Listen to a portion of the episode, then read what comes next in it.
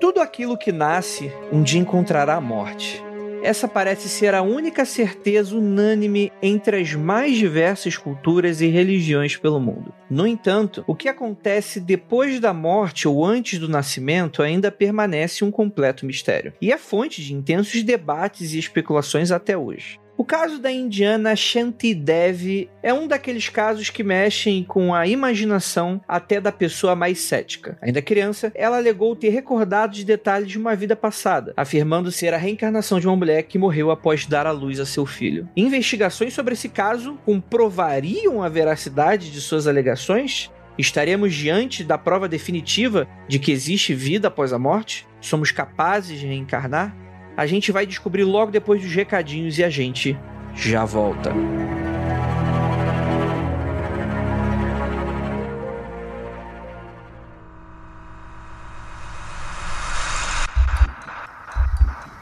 Não há nada de errado com seu áudio. Adentramos agora através dos seus sentidos. Estamos preparando você para o que vai acontecer nos próximos minutos.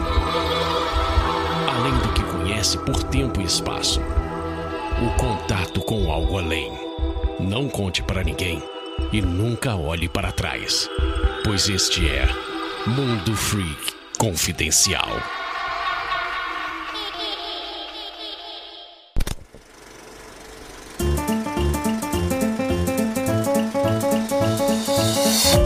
Aqui agora na área de recadinhos do seu, do meu, do nosso mundo. Frio Confidencial prometo que vai ser bem rapidinho. Muito obrigado pelo seu apoio, pela sua confiança, pela sua elegância, tá aqui sempre com a gente toda semana. Em mais um episódio ficou incrível. Mas antes da gente ir pra ele, tem alguns recadinhos bem rapidinhos. Lembrando a todos que o Mundo Frio Confidencial é um podcast, um podcast exclusivo do Spotify. Isso mesmo. Você só. Eu imagino eu que você só tá escutando esse Spotify, né? Você vai me dizer se eu não estiver escutando, né? Gente, é, é só para lembrar para vocês, é claro que é muito importante, mas também lembrá-los que no Spotify você pode seguir a gente, seguir o nosso canalzinho ali, Mundo Freak, e também ativar o sininho para receber as notificações de quando um novo episódio é publicado. Lembrando que não é apenas o Mundo Freak Confidencial que é o exclusivo, né? A gente tem uma gama de outros programas que estão por aí, mas provavelmente você só usa o Spotify para escutar tudo junto, eu imagino. E para você que é interessado, você sabe que a gente faz as coisas com carinho, que é uma coisa de louco. Você sabe que a gente faz as coisas pensando em você ouvinte. Você sabe que a gente tem outros projetos que esses são independentes, né? E para você que quer ajudar esses projetos independentes a florescerem e a continuar aparecendo, aconteceu comigo, Cadáver Ouve Podcast, Criptologia, você vai lá no apoia.se barra confidencial e você com o mínimo de 5 reais. Galera, é aquele cafezinho. Sabe quando você desce ali no... desce da padaria? Eu, acho que eu, eu preciso arranjar uma nova analogia, uma nova historinha. Mas um, um diazinho no mês, você cede um cafezinho pra gente. 5 reais no mês já é o suficiente, já é pra gente o ideal e que você já ajuda a gente pra caramba. Isso mesmo, você coloca ali, naturalmente, é debitado ali todo, todo mês, né? Como se fosse uma pequena assinaturinha, como se fosse uma revista online, tá certo? Claro que você vai ganhar uns mimozinhos aí, por exemplo, ouvir algumas gravações que nós temos aí. Quando a gente grava ao vivo, algumas coisas assim, a gente manda por e-mail para você, para você dar uma olhada. Então, gente, é isso. Temos agora o anuncinho de quarentena. Anuncinho de quarentena.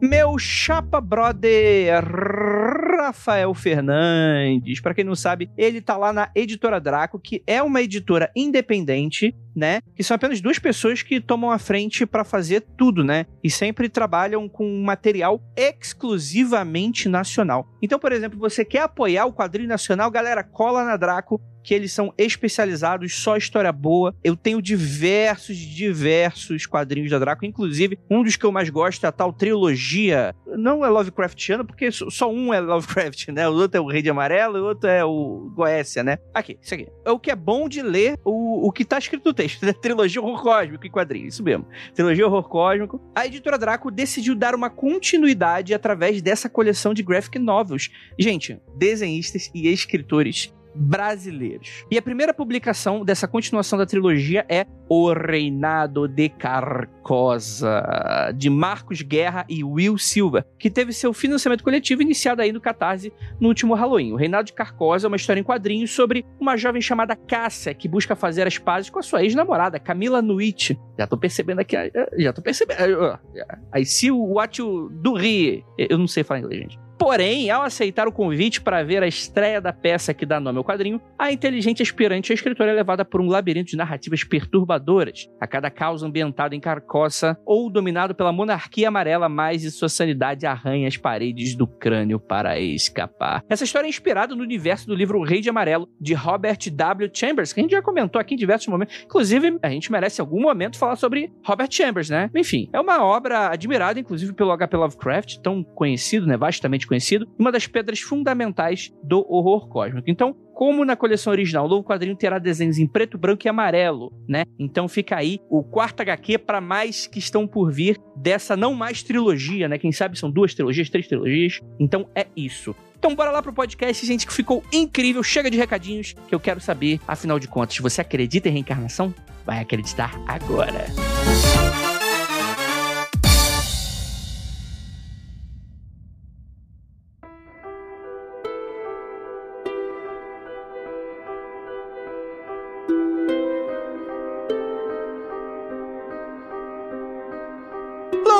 belas noites, queridos ouvintes. Está começando o seu Mundo Freak Confidencial. Eu sou o seu host renovado, vindo das chamas como a Fênix doida. E eu não sei se eu falei meu nome, eu sou André Fernandes e hoje a gente vai falar sobre reencarnação. Não, não um debate muito amplo, mas a gente vai falar sobre um caso suposto de reencarnação e que suscita aí muitas curiosidades, muitas coisas legais que tem sobre esse tema. E para me ajudar temos aqui ele, nosso queridíssimo reencarnador Marcos Keller. Vou te falar o seguinte, cara, de verdade. Primeiramente, bom filho a casa reencarna, então aqui estou novamente. E tem um detalhe aqui que eu preciso dizer. O mundo tá tão desgraçado de tantas formas que não seria surpresa nenhuma saber que você não tem escapatória e volta para cá novamente outras vezes. Então, só pelo, pela piada de mau gosto pode ser possível. Olha aí. E temos aqui nossa queridíssima Adriana Mello.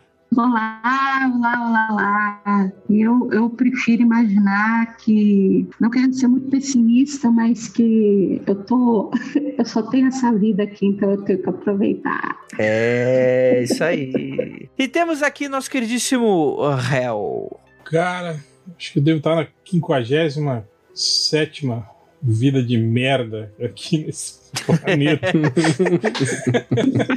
esse é o espírito, cara. Esse é o espírito. É, rapaz. Mas assim, eu, eu vou dizer para você que, inclusive, né, vindo de uma criação espírita cristã, Seja lá o que for isso. Seja lá o que for. É, nessa. É, Brasil, né, gente? É, é até qualquer coisa. Mas já escutei que eu sou uma alma velha. Espírito velho, acho que é isso. Porque eu já reencarnei muitas vezes, então eu tô cansado. E eu consigo sentir ah. esse peso nas minhas costas. Eu não aguento mais. Eu olho pras pessoas e falo, ah, vai dar merda essa porra. Mas o que eu posso fazer? Peso nas costas pode ser encosto também, né? Ah, pode peso ser também, costas. né? E tá dentro da, da, da, da crença local aí, né? Do cristianismo esotérico Sim. espiritual, reencarnatório. Você vê o TikTok fala, eu não tenho paciência para isso. Não dá, não dá, não quero. Estou cansado. Cara, mas é, é André, você tá falando desse de ser uma alma velha. É foda que, tipo assim, que dentro do conceito da resignação e do positivismo que gerou o espiritismo, isso não quer dizer na, absolutamente nada, né, cara? Que, tipo assim, que tem almas velhas que vão ficar ainda muito tempo aqui, né, cara? Pagando seus pecados até ascenderem ao próximo plano espiritual. E tem outros é... que vão é. rapidinho, né, cara? Dá umas três encarnadinhas e já já foi, né? Mas esse réu tá entendido do espiritismo, né? Conta mais desse passado que você tem. Esse passado na luzinha, luz negra, falando assim, tomando aguinha. Ah, o, o réu, o réu conhece um pouquinho de todas as religiões, né? É o que eu falo. Eu estudo um pouco de tudo quando eu empacotar o que aparecer na minha frente lá, eu vou conseguir desenrolar um papo. Meter um caô, né? É. Eu não vou falar que eu tive uma criação cristã espírita.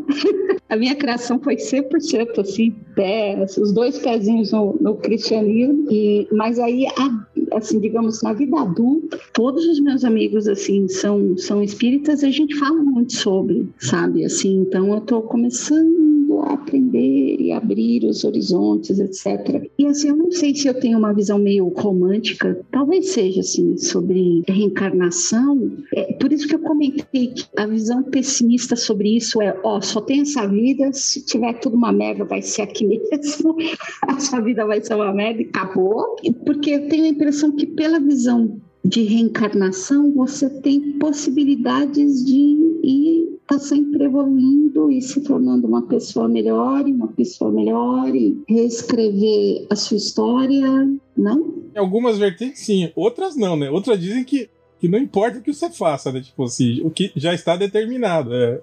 Uma vez fudido, eternamente fudido estarás, né? É, e que inclusive leva ao, ao debate primordial do início desse podcast, porque essa diferença é muito comum. Porque apesar de a gente estar tá falando aqui do espiritismo, que talvez seja uma das poucas religiões aqui no Brasil que falem e acreditem sobre reencarnação, meio que já virou oba-oba, né? O católico tá achando que vai reencarnar, o evangélico vê, vê fantasma, né? Então é, é muito doido aqui, né? Mas é bom a gente deixar bem claro que quando a gente tá falando de Índia, a gente não tá falando sobre a reencarnação como os espíritas acreditam, né? Ah, sim, sim, sim. Então, o que você aprendeu, Dri, você vai desaprender esse podcast, porque é outra coisa. Opa! porque, de início, assim, o que a gente tem, né? No espiritismo, né? E eu, eu posso falar isso com uma certa tranquilidade, sem muito medo de errar, porque eu, eu, eu já escutei muito essa conversa toda. Mas é interessante porque, de fato, o que os espíritas acreditam é que você vai evoluir, né? Seja lá o que isso signifique, né? Você vai, vai se aproximar mais da luz, mais de Deus, né? Você é um Pokémon, né? Essa é a parada. assim. Exato.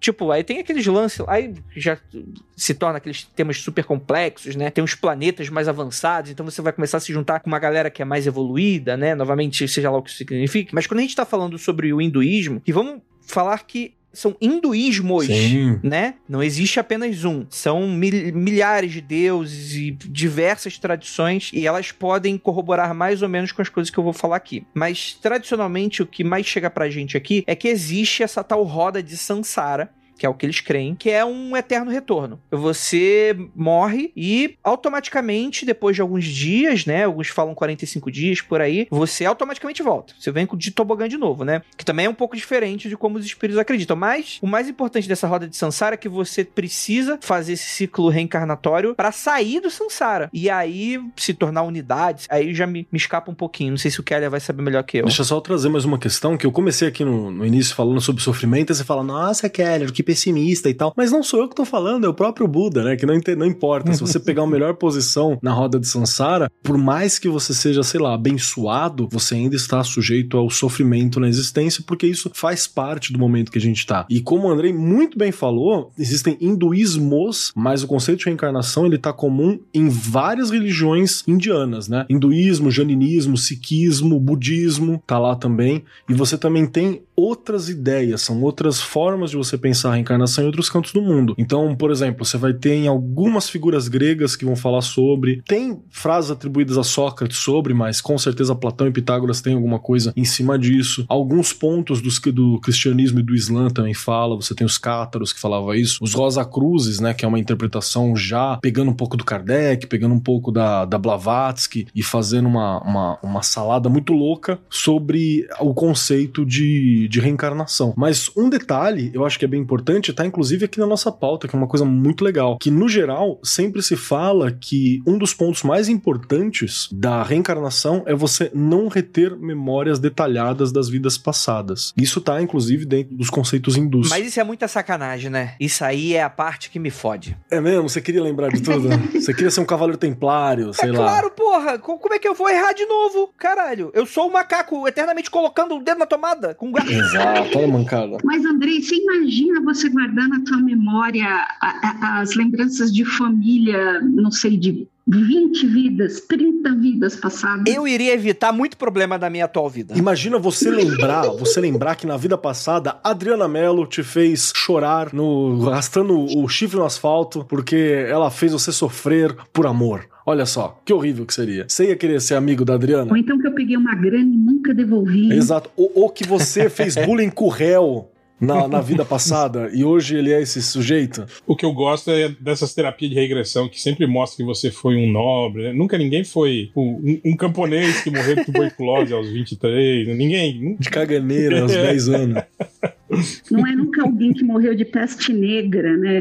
Não, sempre é um, um nobre, um cara da corte. Da... Mas tem uma, tem uma parada, uma, um exercício de ficção que explica muito bem por que, que nós não poderíamos, se isso existisse, né? Se isso existir, Vou deixar na possibilidade, não vou falar que eu acho zoado, mas existisse, se estivesse essa possibilidade, por que, que a gente não lembra? Tem uma, uma obra muito boa, um documentário, como a gente costuma falar aqui, chamado Westworld. Westworld. Que o que acontece quando a galera lembra das merdas que acontece antes deles voltarem, assim? Que vai dar aquela revolta, mano. Ia ser olho por olho, dente por dente, pior do que é, né? Sabe o que, que faltou aqui nesse podcast, Andrei? Faltou o Lucas pra gente entrar no, na seara de o que é a memória. E ele ficar 45 minutos discorrendo sobre o que seria a memória, onde ela se forma no seu cérebro e, e as possibilidades disso ser transmitido. Sabe por que, que não falta? É porque eu vou morrer, vou esquecer de todo esse papo mesmo, então foda-se. Então não, não serve pra porra nenhuma. Não sei nem porque eu tô gravando esse podcast, mas enfim. A gente vai falar de um caso aqui bem específico, né? Que é o dessa Shanti Dev. Cara, que é um caso muito maneiro. É bizarro ele é. Cara, porque quando a gente fala sobre reencarnação, sempre tem um canal no, no, no YouTube lá dos. é o Causos Obscuros, o, nome do canal, né? Cara, e pior que deve ter mesmo. Pior que deve ter, né? Pior que deve ter, cara. Com, uma, com um adolescente de 12 anos catarrento falando fanho, né? Ou aquela voz de mecânica, né? De estava acontecendo algo com a vida de Shanti. Aquela voz mecanizada, né? Sim, exato, mano. Mas sempre tem essa, os casos que a pessoa lembra, mas eu, eu sempre achei que eles são muito falhos no ponto de vista de, tá, mas quem garante que as pessoas envolvidas ali. Mas esse caso tem tanta gente envolvida, até o Gandhi foi envolvido aqui nessa história toda, né? O Gandhi, cara, que, tá, que todos sabemos aqui, está lá em Plutão junto com o Hitler, né? Vamos lembrar desse detalhe incrível. Fica aí, ó, dá um abraço pra ele. E uma coisa interessante desse esse caso, e até perguntar uma coisinha aqui pro, pro André, que é, é, é, é o meu consultor espírita aqui. Porra, caralho, você tá mal, hein? Porque uma das coisas que eu sempre ouvi é que, no caso, crianças pequenas até os seus 6, 7 anos, até, eu não vou dizer comum, mas é sabido que uma ou outra pode trazer uma lembrança de uma vida anterior, né? Pelo menos foi essa criança até os seus seis, sete anos, ela ainda tinha um vínculo muito forte uhum, uhum. com a, digamos assim, o lado espiritual. E o interessante desse caso específico da Shanti é que as memórias que ela teve, que ela alegava ter da vida passada, ela carregou pela vida inteira. Ela veio bugada, né? Pelos 60 anos de vida dela, ela continuou contando a mesma história com os mesmos detalhes e com a mesma riqueza de detalhes, né? E tem inclusive um, uma explicação do porquê esse bug, né? A gente vai entrar já sobre isso. Assim, respondendo a sua pergunta, Adri, não faço a mínima ideia. Por favor, espíritas aí, deixem nos comentários uma explicação. É que assim, sabe qual é o problema? Sabe qual é o problema mesmo? É que não existe um Vaticano dessa parada toda. É, tem livros e pessoas e movimentos. E cada um acredita numa coisa. Cada um fala o que quer. É. Exato. Eu já escutei que tem um processo que acontece de 7 em 7 anos na vida das pessoas, que a criança vai até os 7. Que é um número tirado da bunda, né? Que é tipo, tipo, cara, sete anos. Por quê? Porque sim, tá ligado? Não tem, tipo. Ninguém achou o ofício, né? Do, a ofício de, do céu explicando assim como é que funciona a burocracia. Não vem a bula. Sabe por quê? Porque apaga a porra da memória. Se já não apagasse, cara, você lembrava. Acabei de pensar, Netflix paga a gente. Olha que louco, hein? Olha que louco. Um The Office no setor de burocracia espírita do céu. tipo um good place, só que espírita. Puta, ia ser muito bom, cara, mas com aquele espírito do The Office, tá ligado? Nossa, ia ser maravilhoso. Cara, seria. É, porra, porque com toda certeza é, o lugar seria tipo aquele clima repartição pública. Cara, porque se você pensar bem, o espiritismo com essa coisa de, de ascensão espiritual tem muito, tipo assim, essa coisa de sistema de pontos, tá ligado? Tipo, tipo milhagem, né? Mas aqui no, no, no, no, hinduísmo funciona ainda mais forte isso, né? Porque aqui tem o, o, conceito do Dharma, né? Que é o seu saldo positivo, né? Sim. Então você tem que acumular Dharma. É tipo você emagrecer. É por isso que tá todo mundo gordo igual eu. É, ninguém consegue sair do Sansara, por causa essa porra. Todo mundo sai em débito, não é pra sair em débito, é pra sair com saldo positivo. Mas essa é a questão. Mas a gente tem essa Shanti, que foi uma criança que nasceu dia 11 de dezembro de 1926. Então a gente tá tratando aqui sobre o século 20. Então a gente já tem uma presença de imprensa, de mídia, por mais que seja ainda muito, muito mais lento do que hoje em dia, né? Afinal, internet. Mas aí você vai ter essa criança que ainda muito nova, antes dos seis anos de idade, ela chegava e falava: Então, gente, eu não sou eu, você não são meus pais. E aí? Qual, qual é? E, e os pais ficavam, cara, essa criança aqui tá muito esquisita. Já tomava um tapa na boca aí. Você não é meu pai. Sou, pô. Larga a mão de ser trouxa. Respeita o pai. 1926, é, é, provavelmente, né? Mas é interessante porque ela contava sempre a mesma história. Ela dizia que a casa onde ela morava não era a casa verdadeira dela, que seus pais não eram os verdadeiros pais, e ela falava que tinha uma casa em Matura, que é uma cidade situada a 145 quilômetros de Delhi, que fica mais ou menos entre Nova Delhi e Agra, né? É, é bom falar que Índia é grande pra cacete, né? E, e é grande e populoso pra cacete, né? Isso, isso é, bom salientar. Então a cidade aqui do lado não é, não é São Paulo Campinas, Rio de Niterói. A gente tá falando aqui de 145 quilômetros, né? Que era uma cidade até relativamente próxima, assim, é, não era inacessível para eles, né? Ela dizia que vivia com seu marido e filho e clamava que seu nome verdadeiro era Lud e que teria reencarnado nessa vida depois de ter morrido 10 dias depois de dar à luz na vida anterior dela. Então ela deu à luz um filho e teria falecido. É o que essa garota contava. E eu fiquei até surpresa aqui agora, porque no Brasil, com toda certeza, o bicho ia pegar. Mas o que, que os pais fizeram? Eles foram coerentes, chamaram o psicólogo, falaram, ô, essa criança aqui meio quebrada. O que, que tá acontecendo aqui, É o né? que já deve mostrar que ela devia ter uma posição social bacana, né? Porque qualquer outro lugar, Talvez. sei lá, se tivesse nascido um pouquinho mais abaixo na, na sociedade de castas local, assim, ia ficar falando, tá tudo bem, fala aí, tudo certo. Não, ainda mais nessa época também, né? Sim. Sim. Mas isso é muito doido, que o que a Adri falou, por isso que eu citei esses canais e tal, que isso é muito popular, porque essa galera gosta de pegar esses microcontos, esses pequenos caos. e- Não, porque teve uma vez que o meu filho chegou e falou: Pai, eu morri afogado. Solta assim do nada. E aí o pai começa a ficar desesperado, porque isso seria indicativo, né, segundo a crença das pessoas, que seria a vida passada. Ou fala tipo assim: não, mas eu conheci esse cara e aponta pro retrato e era o avô que já tinha morrido. Fala, eu conheci, era amigo do sujeito. Aí é interessante, né, porque as pessoas gostam de, de colocar lenha nessa fogueira, né? Elas querem acreditar e ter um pouco dessa. é, é, é, talvez seja um pouco até de, desa- de desapego do tipo, ah, cara, essa vida vai morrer, mas eu não vou ficar pensando muito nisso, porque eu vou voltar. Né? Então não preciso ficar muito pensando na morte. Acho que traz um conforto, de certa forma, né? Mas eu, como pai de criança pequena, eu posso dizer que isso é só a loucura da cabeça da criança. É mesmo? ou, ou você tá dizendo isso pra si mesmo, ou poder dormir em paz, já pensou nisso? Pô, não, não. Eu vou contar um caso que eu já contei no, no MDM lá, na parte sobrenatural, mas que eu nunca concluí ele lá. Mas a, a pequena Helena passava no banheiro, olhava pro, pro buraco lá do sótão e falava que tinha um vovô lá dentro. Olha lá, papai. O vovô. Dizia que tem um vovô lá dentro. Mas, mas rapaz.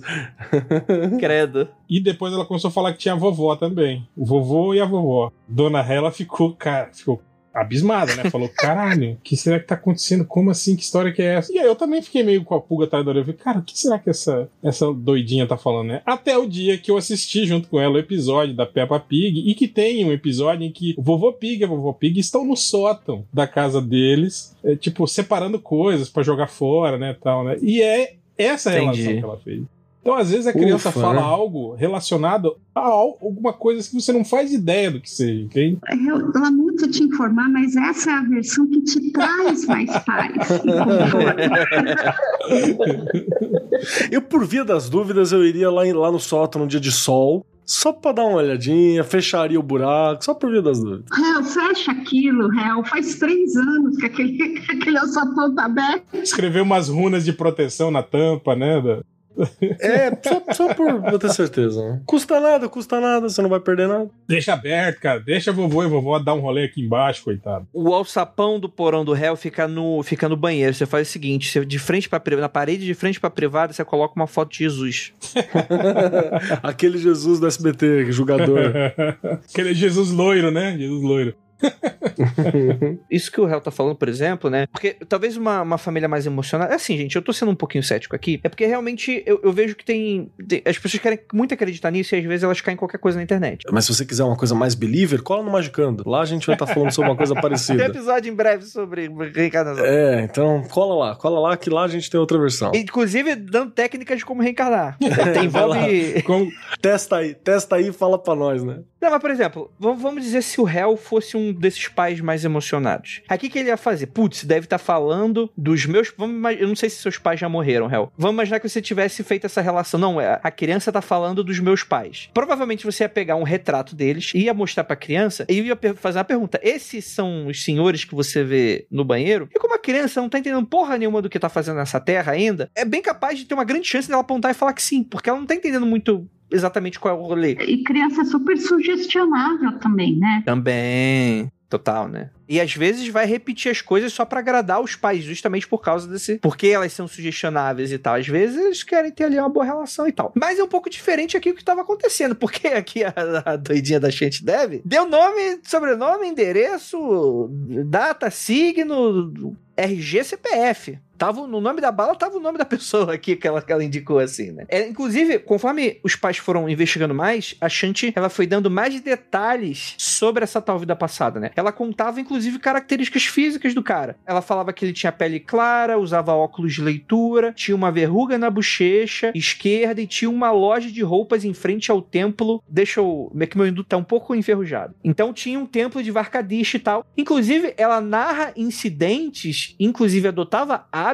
que não estavam muito conectados com a vida presente, como falar expressões em um dialeto estranho, inclusive é uma, uma característica da Índia, né? Você tem diversos dialetos lá dentro, né? Ô, André, mas nessa história, você sabe o que, que me deixou assim arrepiada aqui? Conhecendo um pouquinho mais a história dela, foi saber que aos seis anos a família acabou chamando o médico da família tentar descobrir, como você disse, né, onde estava a peça quebrada ali da criança. E aí ela começou a contar em detalhes para o médico como ela morreu. É aí é embaçado, hein? E os detalhes do, do, do procedimento médico que ela passou, o procedimento cirúrgico que ela passou, porque ela morreu após o parto do filho, né? Sim. E ela começou a contar sobre para o médico aos seis anos como foi o parto uma criança de seis anos. Pois é, né? Cara, seis anos. Eu tô comendo terra. Eu nem sei o que é parto. Na década de 30. Imagina isso, gente. Exatamente. Eu vou te falar que as crianças, as crianças de seis anos de hoje, elas, elas dão nó na gente. Partindo do pressuposto que assim que os relatos como estão colocados nos relatórios e tal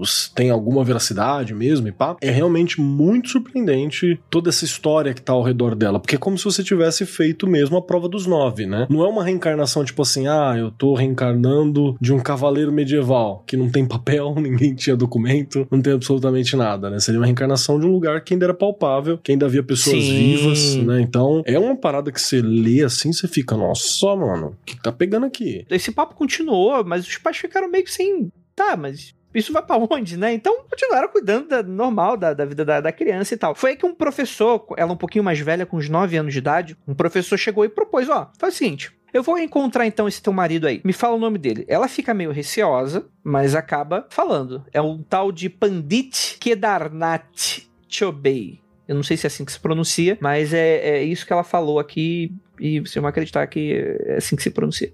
E aí, cara, o professor falou: beleza, foi, escreveu uma carta destinada ao Pandit Kedarnath Chobei, de uma cidade chamada Matura, que é o que ela relata, né? Relatando as afirmações, colocam o endereço, fala: ó, tá acontecendo isso, tem uma criança aqui falando tal coisa. Aí vem o plot twist, que é, não é plot twist, que é o que você tá esperando, porque ele recebe uma carta em resposta desse tal Kedarnath que existe falando e demonstrando interesse. Não, beleza, eu quero conhecer essa criança, o que que tá acontecendo? Porque os detalhes meio que impressionaram ele. Ele falou, não, beleza, vocês têm agora a minha curiosidade, né? Só que antes de enco encontrar essa suposta ex-esposa falecida nova reencarnada dele, o Kadarnath, ele pediu a um primo que morava em Delhi, chamado Pandit Kandimal, para testar ela. Ele deu de. Porra, vamos ver que isso aí, porque pode ser golpe, né? Se tivesse no Brasil, eu ia falar, mano, nem vem que é golpe. Isso aí com toda certeza. A encontrar Shanti é ela imediatamente o reconheceu como primo do marido. Olha que doido. Só uma, uma, um adendo aí. Eu li um texto de um cara chamado C.M. Duncan, que ele escreveu um livro sobre reencarnações e tal, e ele fala sobre esse caso. Ele dá uma versão um pouquinho diferente disso aí. Ele fala que o, que o Shobei mandou o primo dele averiguar a história porque ele estava desconfiado que pudesse ser um golpe, entende? Que pudesse ser tipo assim, hum. o, os pais da criança estavam tentando armar alguma situação para fazer, tipo, chantagem depois, ou tentar, tipo assim, envolver ele com a criança. É, e como é carta, né? Eles nunca iam saber se era o cara ou não, né? Exatamente. E aí foi por isso que ele mandou o primo dele para averiguar a história, né, para chegar lá, assim, como se fosse o, o, o, Pandit, né, e não como se fosse o, o primo do Pandit. E aí foi o que aconteceu uhum. isso. Quando ele chegou lá, a menina reconheceu, falou, ah, tipo, esse não é o, o meu marido, esse é o primo dele, né? total, total, total, né? E ele fica muito surpreso, né, esse primo, porque ele voltou pra cidade e falou, bicho, ela deu uns detalhes aqui meio doido aqui, não sei o que, que tá acontecendo aqui, né? Ele meio que confirma a história. Ela lembrou que tu era broxa. ele falou, já era, filho. Cara, e aí o que, que acontece? Chegando em Delhi em 12 de novembro de 1935, o tal Kedarnath, né? Acompanhado do seu filho, filho dela, né? Lud, filho de Lud, né? Que era o nome antigo dela, e a atual esposa dele, né? Imagina o climão, né? Opa, vou, vou ali conhecer a mulher que renasceu, né? Cara, essa mulher deve ter ficado com a cara de bunda nesse encontro. Qualquer um ficaria. Andrei, até eu, eu, tenho certeza que a porta de, de climão pegou pesado, principalmente quando a menina de seis anos perguntou para, entre aspas, o ex-marido por que, que ele casou de novo. Se ele tinha prometido para ela que ele não se casaria. Aqui na hora da morte, né, a gente, né, promete, né? A gente tá lá. Sim, tal. é claro que eu vou, eu vou jogar suas cinzas no Himalaia. Pode deixar, claro que vai, né? Vai aqui no, no necrotério de Pindamonhangaba. Vai ser o que deu pra hoje, né? Mas é interessante porque o Kanjimal, o Kedarnath, ele continua ainda desconfiado da situação. Então, ele decide testá-la. Então ele encontra com ela, se apresentando como o próprio irmão mais velho, do tipo, ó, eu sou o irmão do Kedarnath. Mas Shanti reconhece ele, fala, pô, você é meu marido. E também reconhece o garoto. E aí é interessante, porque aí entra o que talvez sobrenatural, que aí eu, eu que gostaria de levantar para vocês aqui. Porque a mulher deu, morreu 10 dias depois do parto. Ela conheceu o filho 10 dias de, de idade. Aqui ela reconhece velho. Então tem um lance a mais do que não é só visual. Tem uma conexão muito doida aí, né? Provavelmente o guri tá com 10 anos. Ela tava com 9, o guri tava com 10, né? Porque ela teoricamente reencarnou um ano depois da morte da mãe, né? Isso. Então ela, ela seria um ano mais nova que o filho dela, tipo. Rolou um interestelar aí, né? É, é meio estranho isso. Ela, ela reconheceu o filho com 10 anos, sendo que ela só conheceu esse filho quando ele era recém-nascido. Né? Sim. Né? Ela tá vendo o quê? Tipo, ela tá reconhecendo a alma, né? O que que é que ela tá vendo, assim, que ela tá achando familiar? Isso é uma, uma boa questão mesmo. Porque, senão, sei lá, eu ia olhar um joelho e ia falar, meu filho, né? Porque essa é a cara que tinha. Ela dizia que ela sentia que aquele menino carregava um pedaço da alma dela. Ah, bonito, ainda poético ainda. E é assim que ela justificava essa ligação, essa sensação, essa coisa de uhum. reconhecer o um menino, né? É algo muito interessante, né? Novamente, né? Quando a gente tá falando de alma e espírito aqui, pro hindu, pode ter muitas relações próximas, mas as relações que eles fazem também são um pouco diferentes, né? Eu lembro muito de uma discussão que eu tive com o Ivan naquele episódio que a gente gravou do Anticast do Evangelion, que não entrava na cabeça dele o fato do, dos humanos conseguirem dividir a alma em dois, né? Então ficava uma no robô, spoiler, ficava um no robô, outro ficava no clone da mãe do garoto. Ele não conseguia entender porque, como é que eles conseguiam fazer isso. Falei, cara, é, é porra, Ásia, bicho, é outras crenças, é, outra, é outro rolê e tal, é outra, outra, outra questão aí. É outra parada. Constantine também faz isso. Constantine quebra a alma dele em, ah, é? em pedaços e esconde um pedaço em cada lugar pro, pro demônio não conseguir. Aí ele criou o Voldemort, as Horcrux. é isso. cara, foi uma coisa muito forte que fala esse reencontro, assim, né? Durante a estadia em Delhi, o Kedarnath acaba se convencendo ainda mais que Shanti era a reencarnação de Lud, porque a menina havia instruído a mãe para preparar o seu prato favorito. E ela conhecia detalhes triviais da rotina de Lud, né? Dela mesma, da vida anterior dela, né? Como tomar banho em um poço, né? Inclusive perguntou a ele o porquê dele ter casado de novo, como a gente mencionou aqui. Pô, por que, você se casou de novo se você prometeu que não quer casar, né? Deve ter gerado aí um problema, né? Vida que segue, vida que segue segue. Climão! Mas é interessante que a, a história de Shente é, ficou muito famosa, foi parar nos jornais locais, atraiu inclusive gente aqui do Ocidente para investigar sobre isso, e é muito interessante porque é um caso super bem relatado por causa disso, né? Por causa dessa proximidade com mídia, e isso chamou muita atenção na Índia, né? E assim, só para talvez algum cético pudesse levantar, e o que é, tem que levantar mesmo, né? Tipo assim, foi uma menina que ela entendeu que ela não tinha mais espaço na vida daquele daquele, daquela família. Então ela não tentou dar um golpe no cara, ela não tentou enriquecer as custas da história. Mas ela também meio que não conseguiu seguir com a vida, né? Porque, tipo, ela nunca casou, né? Ela, Pois é. ela ainda se sentia muito presa aquela, aquela, aquela não existência, né? Então, segundo ela, ela explica o que teria acontecido nesse pós-vida. Em teoria, a vida anterior dela de Lud, ela teria encerrado o rolê do Sansara dela. Ela para ela já ter ido embora. Mas rolou alguma coisa que ela voltou. Então, quando ela volta, ela volta meio bugada. Em teoria é isso, né? Ela dizia que ela optou por voltar que ela, ela teria saudade do marido e do filho. Mas o ponto triste é que ela falava que ela se arrependia daquilo. Que ela deveria ter seguido o caminho dela e ido pra luz. Cara, eu achei isso Uhum. tão, tão triste. Se eu ouço uma criança de 10 anos falando isso pra mim, eu dou um abraço nela e compro um, sei lá, um choquito, tá ligado? Porque é muito duro mesmo. Meu Deus do céu. É, eu, eu imagino que talvez ela aí tenha encerrado, né? Tipo, foi o último. Tipo assim, esse sentimento deve ter gerado aquele menos um de, de karma que se prendeu ela. E falou. Aí a- foi- essa foi a última vida pra ela se livrar, talvez, de vez aí. Isso aí tem muito cara, viu, de erro burocrático que a gente tava falando da repartição pública É lá. verdade, né? Ou, ou a ação de marketing, tá ligado? Ação de marketing do lugar. Do tipo, passou a pequena chante, o cara falou, porta à esquerda. Aí ela entrou e falou, ih, cara, era a direita, puta que pariu. Ah, vai vir parar aqui de qualquer jeito, né?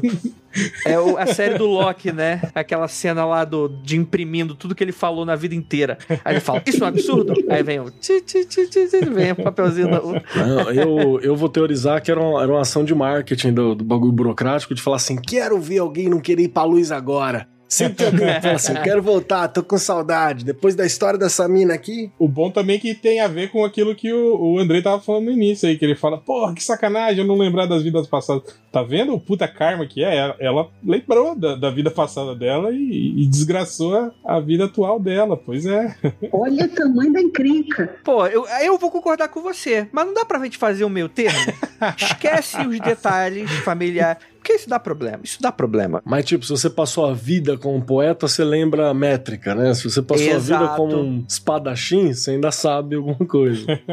Porra, eu, eu não sei fazer nada da minha vida. Eu acho que eu sei o momento que ela se arrependeu. Eu tô lembrando aqui de uma passagem, que eu sei, quando ela falou, putz, grilo, não era ter voltado. Ela chegou para visitar o, o- o ex-marido e ela lembrava exatamente um lugar específico da casa que ela escondia dinheiro. E ela chegou pro marido e pra família e falava assim, olha, então, era aqui que eu enterrava, tal, não sei o quê. E aí, quando eles foram procurar, cadê o dinheiro? Não tinha dinheiro. E aí foi quando o marido falou, é, então... Na verdade, eu já, eu já tirei o dinheiro de lá. Ah, E provavelmente eu devia ter gasto.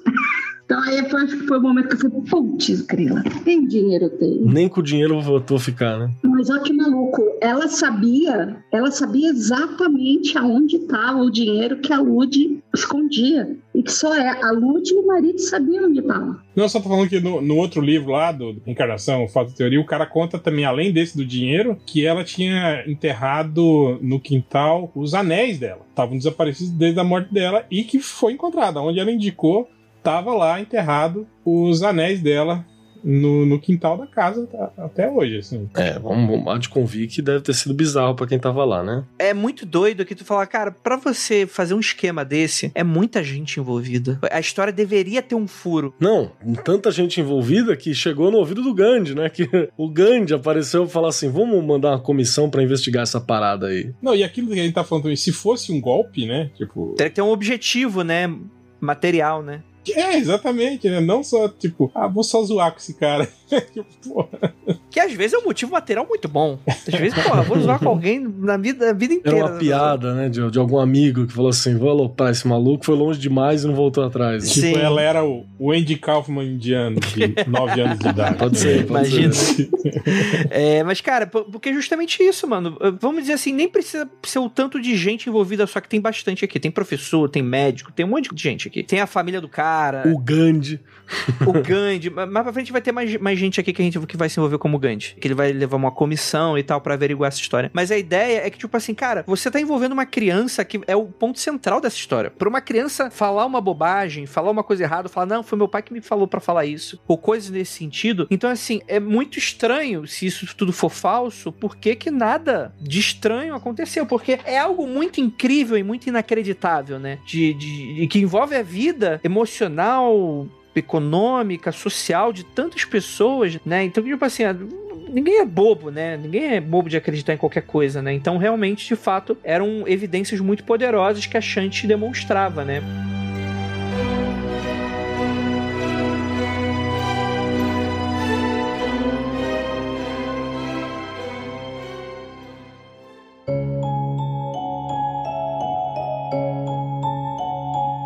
Vamos falar de Mahatma Gandhi. Gandhi montou uma comissão de 15 pessoas proeminentes, incluindo parlamentares, lideranças nacionais, membros da mídia, tudo isso para investigar o caso dessa menina. E essa comissão convence os pais de Shanti a autorizá-la para ir para a cidade, que eles pudessem averiguar essas informações. Que foi isso que a, que a Dri falou aí, né? Foi nesse momento que ela sai da cidade natal dela, né? E vai para a cidade do marido, da ex-vida dela, e ela começa a dar indicativo e fala: Ó, é aqui que eu fazia, o marido confirmando. Então, cara, é isso mesmo e tal. E falando sobre a vida local, falando sobre todos os seus hábitos, né? Inclusive, dentre outros testes para comprovar as reminiscências da vida anterior dela, ela conseguiu identificar seu próprio sogro da vida passada no meio da multidão. Reconheceu itens pessoais, lugares onde ela costumava passar. Então, assim, foi muito intenso todos esses testes, né? Para não deixar dúvidas, né? Inclusive, os pais da Shanti, até. A, a, ela já não estava mais tão criança, ela já estava mais jovem, já estava mais adolescente. Mas mesmo assim, os pais dela acompanhavam essa jornada e, inclusive, temiam bastante que sua filha decidisse não voltar para casa, né? Com razão, né? E sua mãe, inclusive, no momento de desespero, chegou a dizer ao marido que tudo aquilo se tratava de uma conspiração para roubarem a filha deles. Agora, olha que doido, né? Faria todo sentido, né?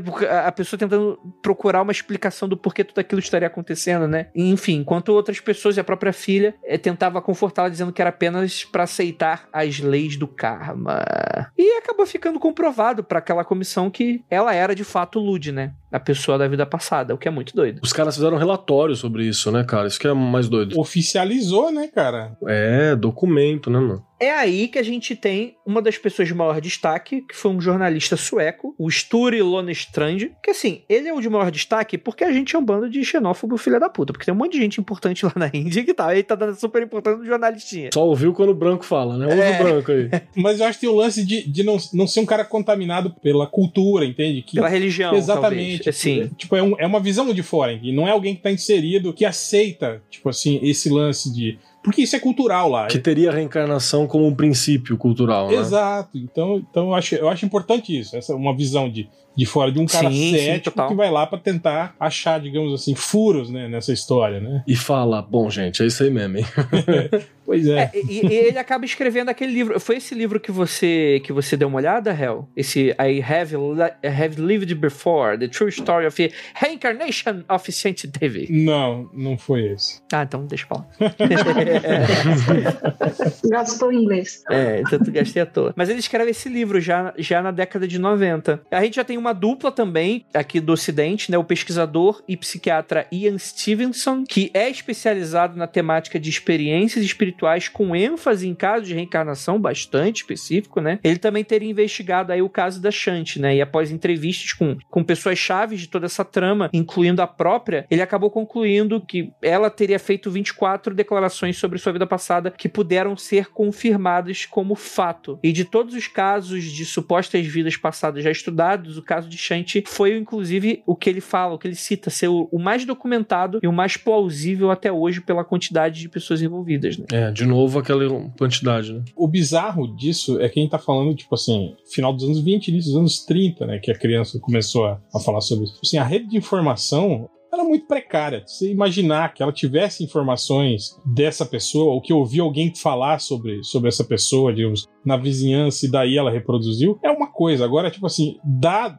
declarações, tipo, foi o que ele falou aí, 24 declarações específicas sobre a vida passada da esposa do cara que tinha morrido antes mesmo dela nascer, de outra cidade, de pessoas que tecnicamente não tinham ligação nenhuma com, com eles, né? Cara, é algo realmente que não tem explicação, assim, né? E o lance dela se manter é, constante, né? De ter consistência em tudo que ela falou pela infância, adolescência, vida adulta. Ela manteve a história, né? Eu acho meio bizarro isso, por exemplo, de quando ela começou a falar, que foi por volta dos seis anos, até a primeira vez que ela fala quem é o, o nome do marido, né? Tipo, foram três anos da vida de uma criança que não era uma criança presa no corpo de uma criança, entende? Cara, imagina você ter que voltar pra escola, tipo, reviver, se lembrar das paradas, sei lá, eu lembro como é que isso. Nossa, que inferno. Me causa estranheza isso, entende? Tipo assim, o quão inquieta devia ser essa pessoa, entende?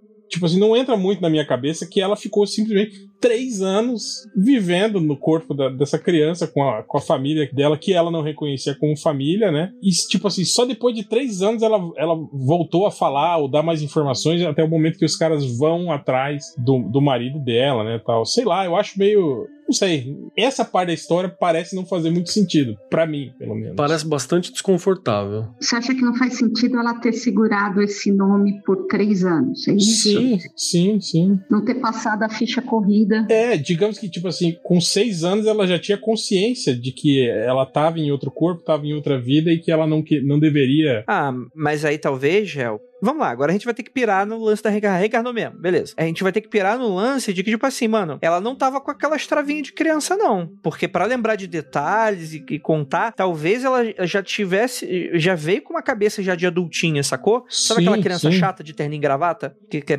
serinha, não brinca com ninguém?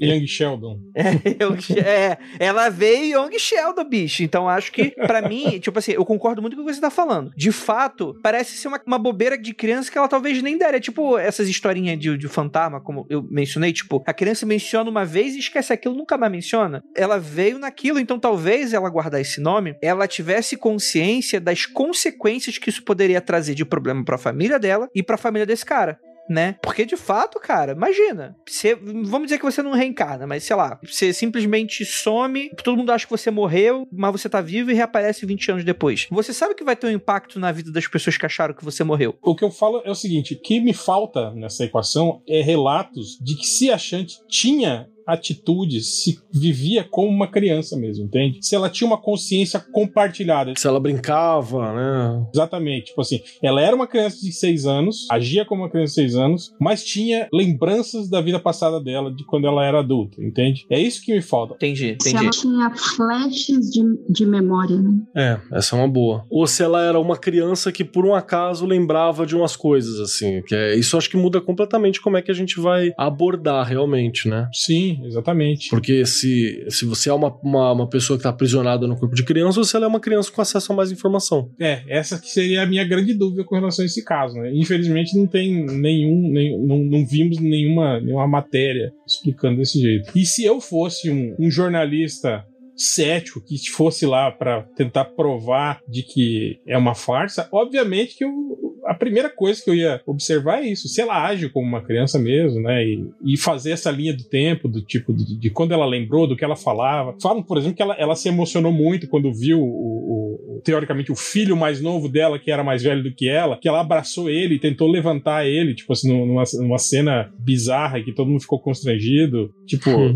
ela tentando carregar uma criança que era maior do que ela, né? Como se fosse o filho, né? Tal. Então, tipo assim, nesse tipo de relato, ela parece realmente ser a mãe presa no corpo de uma criança, né? É, e aí nada mais infernal do que isso, Sim, né, cara? exatamente. Pessoa ser um adulto no corpo de criança é triste, né? Então, realmente, acho que era uma- um, um ponto interessante que, que falta aqui, né? Porque se ela era, sei lá, ela era uma criança ma- e continuava com a memória de criança, brincava como criança, de vez em quando tinha um lampejo porque alguma coisa engatilhou, acho que você tem uma forma de encarar isso, né? E a outra, se ela fosse mesmo uma adulta que tá sofrendo ali com aquelas limitações físicas e por aí vai, aí é embaçado. Bom olhar. Tem um lance que eu li sobre, até sobre esse- essa parte do nome mesmo, né? Dela segurar o nome do marido por três anos. Só que aí eu, eu precisava ler e pesquisar um pouquinho mais para entender. Mas eu, eu lembro de ter visto alguma coisa do tipo que ela tinha muito receio de falar um nome inteiro do marido, porque não era comum para uma mulher hindu falar o nome do marido para as pessoas, compartilhar o nome do marido para as pessoas. Como se fosse um tabu cultural? Pelo menos no texto que eu li, diz que sim. E ela resolveu abrir uma exceção exatamente com esse professor, que foi o primeiro que tentou entrar em contato com ela e quem escreveu a carta para o marido, né, para o Pandit. Perfeito. Então, eu não sei se de repente tem um fundo cultural, e aí também seria algo que ela trazia da outra vida, que ela, como mulher hindu, não poderia proferir o nome do marido, etc. Ou é, é, é como, é como o Hel falou, assim, é um, um fundo na história, mas também se a gente para para pensar, né, década de 30, só da gente ter é, essa quantidade de informação, essa, essa documentação toda da vida dela já é impressionante, né? Sim, sim, mas é, se eu não me engano, eles, eles criticam um pouco esse, esse psicólogo que transformou, digamos, o caso dela em objeto de estudo e até eu vi algumas, algumas paradas dizendo que ele meio que ficou obcecado pelo negócio e, meio que tratou isso não como um objeto de estudo, mas sim como algo quase que ele tinha uma, uma, uma devoção, assim, exatamente, né? Então, tipo assim, que ah. talvez essa visão dele já tivesse contaminado, tá? Ele já estava predisposto a, a a acreditar muito que aquilo fosse a, a, prova material da reencarnação, né, tal, né? Então isso que eles, eles falam que tipo assim que a, visão do, do, do, cara, digamos, que bateu o martelo e falou, olha aí, ó, é reencarnação. Era, não era algo muito, muito, digamos assim, científico, assim, né? Ele, ele carregado de paixões assim, sobre o tema, né? A Shanti ela acaba morrendo no final da década de 80, né? Já com idade avançada, e é um mistério que nunca se resolveu de fato, né? Dessa vez, pelo menos, até onde a gente sabe, não voltou, né? É, exatamente, tá. Então acaba tendo poucas evidências contrárias. Nunca se casou. Nunca se casou, e para sempre ficou bastante marcada com essa história, né? Porque eu imagino que também vamos dizer, putz, meus pais me convenceram de fazer uma parada aqui, ou então eu mesmo quis, só que, porra, tô arrependida, quero tocar minha vida pra frente. Ela não tentou Ah, não. Sou outra. Eu sou irmã gêmea da Não, tipo, é, ela viveu meio que com, a, com aquela coisa, né? Tipo, aceitando aquele destino dela, de certa maneira, né? Então é muito doido. Tem uma parada que eu acho até curioso, porque quando a gente fala assim, ah, não, a Adri falou isso, né? E eu concordo 100%. Na hora que você fala assim, não, eu quero viver a, o hoje, né? Sem esperar pelo amanhã e tal, confiar nessa vida, né? E por aí vai. Acho bacana a, a gente ter esse olhar. Mas aí que dá que para pensar. Não é como se na próxima vida eu fosse viver de novo para valer a pena. Corro o risco de na próxima vida eu achar que a vida que valia era a que eu tive, né? E essa é tipo só um, só um resquício, só um vazio. Então é. É um anexo, né? É um anexo incompleto. É uma parada, tipo assim, meus melhores dias já foram. A velhice Nossa, é. depois é. da velhice, tá ligado? Então é, é bizarro ali. Porra, agora no final do episódio, vocês me convencem que não é pra ter memória mesmo. Essa é excelente questão. Porque vai que eu fui Napoleão e eu terminei com na sarjeta Andrei aqui no Brasil. Mas é o, o to, todo o mote, né, de, de quase todo filme que aborda que aborda imortalidade é esse, velho. Mostra que, tipo assim, que na verdade. É uma merda, né? Não tem nada legal. Nunca jogou Vampiro à Máscara com o Jacaúna? Isso aí. É uma legião de, de pessoas mortas, pessoas amadas mortas, assim, que você, que você carrega na sua memória, né, cara? Entendi, entendi. Cara, Interessantíssimo, muito bom. Vivendo e aprendendo, né? Mas é que aqui, a gente tá, tô nessa vida para aprender, né? Para me livrar aqui desse meu karma, né? Na próxima melhor. eu estou, estou conseguindo novos. Não sabendo que podia errar mais, fui lá e. E né? errou de novo. Cara, só, só queria dizer que aquilo que ela comenta, né? Sobre. Eu acho que a Adriana falou sobre isso, né? Que foi o ponto exato que ela fala que ela tava quase alcançando a salvação eterna, e aí optou por voltar porque gostava muito ainda do marido dos filhos, e, tipo assim, e que essa essa vida dela como, como Shanti foi, digamos assim, uma punição, né? Ao erro que ela cometeu, né? Cara, imagina você ter consciência disso desde seus seis anos de idade. Nossa. Não, de novo, se uma criança falasse isso pra mim, eu ia ficar desesperado. Cara. É, e viver até os 60 anos com isso, com esse peso nas suas costas, aí eu acho que dá pra entender o porquê que a Shanti nunca casou, foi virar lá uma, uma funcionária pública, né, na Índia e e teve uma vida discreta e não gostava de dar entrevista e falar sobre, sobre o seu passado. Porque imagina você ter que ficar relembrando isso, cara, toda hora. Imagina o inferno que foi a vida dessa mulher. Né? Mas imagina o seguinte, sabe quando você tá quase dormindo, aí lembra daquela memória que você não conseguiu segurar o peido na frente de todo mundo É, no coral? Imagina você ter essa sensação A vida inteira. a de todo, não, de todas as suas vidas. Imagina, caralho. E não te pertence mais, né, cara? todo dia que você acorda, André, você está no coral peidando e todo mundo está rindo de você. Imagina, porra, no, séc no século 3, eu, porra, passei a mão na bunda e apertei a mão do cara, o cara percebeu, sei lá, tipo, pegar uma, uma coisa, não sei o que, que alguém da, do século 3 poderia fazer de vergonhoso. Lembrar todos os tocos que você já levou na vida. Ah, mas isso aí, é- mas uh, essa vida aqui, ela tá servindo pra mim pra eu me acostumar. que a gente, que- a gente que é rústico, a gente precisa de uma camada, de uma casquinha emocional pra esses momentos. Então isso aí eu tô tranquilo, tô tranquilo. É, esse caso da Shanti, do tipo assim, de que o amor dela ao filho e ao marido fizeram ela retornar pra tentar ficar perto deles mais uma vez e aí ela não conseguir, lembra muito o filme da, da Fonte da Vida, né, do Aronofsky, que é meio isso, que é o cara que ama muito a mulher, ela morre e aí ele fica tentando descobrir a cura de todas as doenças e a imortalidade pra conseguir ficar com ela. E tipo assim, tem recortes temporais mostrando várias situações dessa e ele nunca consegue, tipo assim, horas ele atinge a imortalidade, horas ela atinge a imortalidade, só que nunca consegue ficar juntos. É o feitiço de Aquila. É, mais ou menos, mas no, no caso do Aronofsky eu tô falando porque envolve muito isso de, de karma e de vida, que no final lá, no, no- no- eles estão lá no limite do universo, ela tá na forma de uma árvore, ele é imortal, assim, ele finalmente tá junto com ela, Ai, meu Deus, que triste. só que ele é uma pessoa e ela é uma árvore da vida, entende? Tipo, cara, é muito isso, sabe? De karma, do tipo, você não tem que se, se envolver nesses assuntos dos deuses, sabe? E- Pra quê, né? Fica aí com a vida medíocre que é mais garantia de um mínimo de felicidade, né? É, simplesmente cumpra os seus deveres mundanos como ser humano, né? Porque se você tentar eh, se envolver com essas coisas superiores, vai dar merda e você vai se fuder. Foi mais ou menos o que aconteceu com a Shanti, né, cara? Não lembre da sua reencarnação. É um erro. Toma uma poção para, para esquecer tudo, ouvinte. É, fica a dica do Andrei que acabou de aprender. Mas, Andrei, você não vai tentar conjecturar algo completamente cético dessa situação? Tipo, Mas eu não sou cético. Acreditei, acredito na Shanti. Me convenceu, o Gandhi me convenceu. Você vai discordar do Gandhi? Eu não vou discordar do Gandhi, cara. que tipo de ser humano é você pra discordar do Gandhi? O que, que você acha, Ivo? Você é o cético. Não, é o que eu falei. Pra mim, o único, único probleminha mesmo é essas passagens de tempo bizarras e essa questão de que a gente não sabe se ela agia como criança o tempo todo ou não, né? É, eu fico imaginando que não foi uma vida do Andy, né? Aquele filme lá Não, do... Vida de Andy é aquele que o, que o maluco é um adulto, que ele vai envelhecendo e ele é uma criança no corpo do adulto. Caralho, então eu tô confundindo. Eu tô confundindo 15 filmes, gente. Desculpa. Aquele do Jim Carrey, que ele tem a vida acompanhada igual um reality show. Show de Truman. Show de Truman. Show de Truman, é, isso aí. Então, é, eu imagino que não seja isso, né? O que a gente vai ter são essas coisas esparçadas da vida da pessoa, porque ninguém tava lá acompanhando o dia a dia dela, nesse tipo de coisa, né? Que não tinha Facebook, né? Pra ficar postando toda hora. É.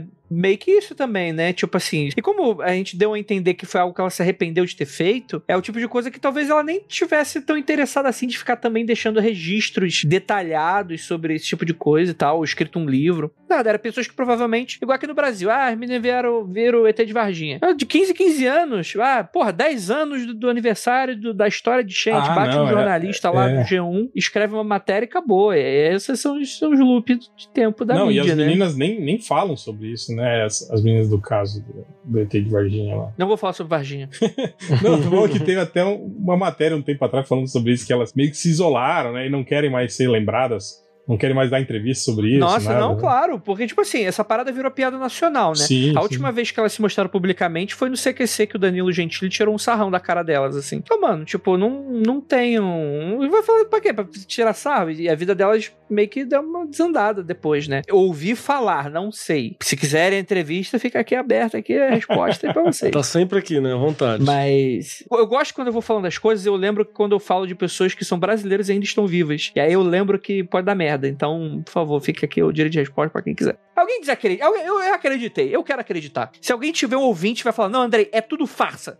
eu faço episódio de retratação, mas eu acreditei. Eu acreditei. Alguém desacreditou? Não, eu fiz piadinhas também, mas ele quase me convenceu, quase me convenceu. Eu não acredito piamente nesse tipo de coisa, mas confesso que é algo intrigante, assim, né? Apesar de ter uns, uns buraquinhos Sim. ali e tal, né? Que a gente pode. Mas é, é realmente. O roteiro tá bom, né? O roteiro tá bom. Sim, sim, sim. É um filme com poucos furos. eu, sobre espiritualidade, religião e etc., eu falo com certeza absoluta que eu não tenho certeza de absolutamente nada. Apesar de ter crescido com uma certeza absoluta, hoje na vida adulta eu já fico, hum, esse. Então, essa história para mim é um grande esse. Eu só acho assim que é uma história muito triste, né?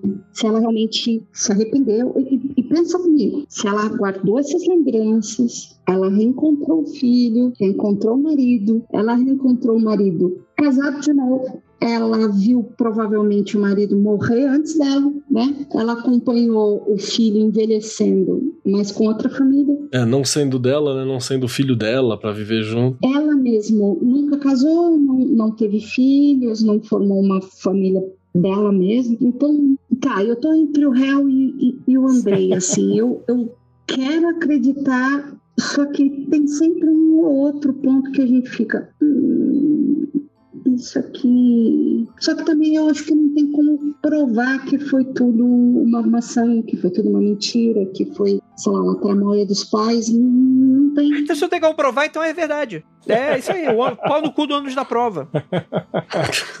eu, eu só ia comentar que, tipo assim, esse lance da vida dela me lembra muito aqueles casos, tipo, de, da Segunda Guerra Mundial, por exemplo, desses prisioneiros de guerra. Tipo, o cara ia pro front e, e aí era capturado e ficava, sei lá, quatro anos num, num, campo de prisioneiros e nisso, tipo assim, a família não tinha informação nenhuma, não sabia, o cara era dado como desaparecido e, tipo assim, e você segue em frente, a mulher casa com outro cara, não sei o que, blá, blá, blá. E de repente esse cara volta, né, da guerra, falou lá, querida, voltei, né, e, tipo, pô, não, né?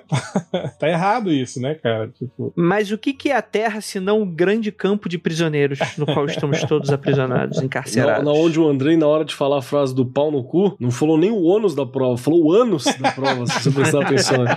Então, tá, tamanha revolta e, e a pressão. É isso aí, gente. Então é isso. Gostaria muito de agradecer a todos vocês que ficaram até aqui. Foi um episódio divertidíssimo, aprendi muito. Acredito em Shanti Dev. Tenho certeza que eu ainda vou demorar muito tempo para sair do Sansara, com toda certeza. Tá difícil. E depois de 2021, bicho, eu provavelmente adicionei mais umas três vidas a mais que eu vou precisar. De tanto ódio que eu tô expelindo e veneno. E agradecer essa bênção maravilhosa. Ai, gente, é isso, né? Gostaria de agradecer a todos vocês e não olhem para trás.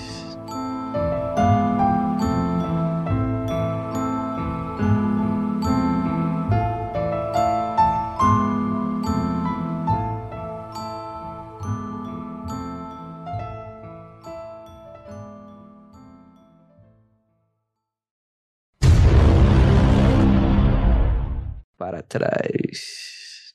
Porque você vai lembrar daquela noite que você peidou no coral, na frente de todo mundo. Na frente do Papa, né? Na vida anterior, assim.